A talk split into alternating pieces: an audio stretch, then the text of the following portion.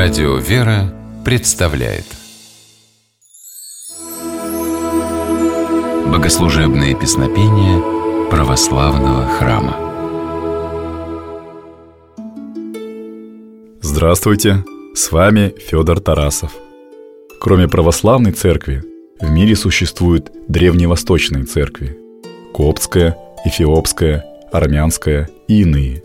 Все эти сообщества возникли в V-VI веках в результате отпадения от православия. Они не приняли учение, что Иисус Христос является Богом и человеком одновременно. Попытки вернуть отпавших коптов, эфиопов и армян в православие осуществлялись неоднократно. Много усилий в этом направлении приложил император Юстиниан Великий. Это был удивительный человек, который, казалось, успевал все. Юстиниан управлял огромным государством – участвовал в военных походах, возглавил строительство главного храма того времени – церкви Святой Софии в Константинополе. У него оставались силы, чтобы быть еще и поэтом. Его перу принадлежит знаменитая молитва-гимн «Единородный Сыне». О содержании данного молитвословия рассказывает священник Антоний Борисов – Император Юстиниан написал песнопение «Единородной сыне» не только потому, что ему очень хотелось составить произведение для церковной службы. Юстиниан желал опровергнуть неправославное учение об Иисусе Христе. Поэтому он и поместил состав литургии песнопения, в котором четко говорится, объясняется, кто такой наш Спаситель Иисус Христос. «Единородный Сыне, Слове Божий, бессмертен Сый, и изволивый спасение нашего ради, воплотитесь от святые Богородицы и Пресной Девы Марии, непреложного человечевыся, распныся же Христе Боже, смертью смерть поправой, единцы и святые Троицы, с прославляемой Отцу и Святому Духу, спаси нас. О Христе Боже, Сын Единородный, то есть Единственный, Слово Божие и Господь Бессмертный, изволивший ради нашего спасения воплотиться от Святой Богородицы и Пресной Девы Марии, без всякой в себе перемены вочеловечиться и отдать себя на распятие. Ты, смертью смерть поправший, один из лиц Святой Троицы, прославляемый вместе с Отцом и Святым Духом, спаси нас. Текст песнопения «Единородный Сыне» на самом деле очень сложный и насыщенный. В нем сконцентрировано все православное учение о Господе Иисусе Христе. Чтобы рассказать о нем во всех подробностях, нам потребуется много времени.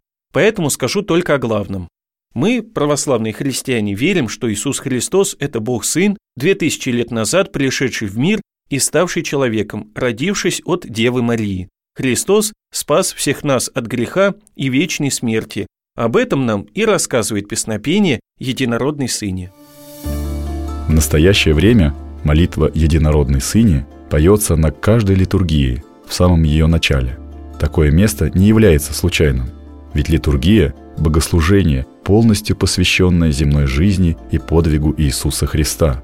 Прославляя Спасителя, Церковь указывает нам, что служение Христа не имело бы такого значения, если бы Он не был полноценным Богом и полноценным человеком одновременно. А теперь давайте послушаем молитву Единородной Сыне в исполнении хора Свято-Успенской Почаевской лавры.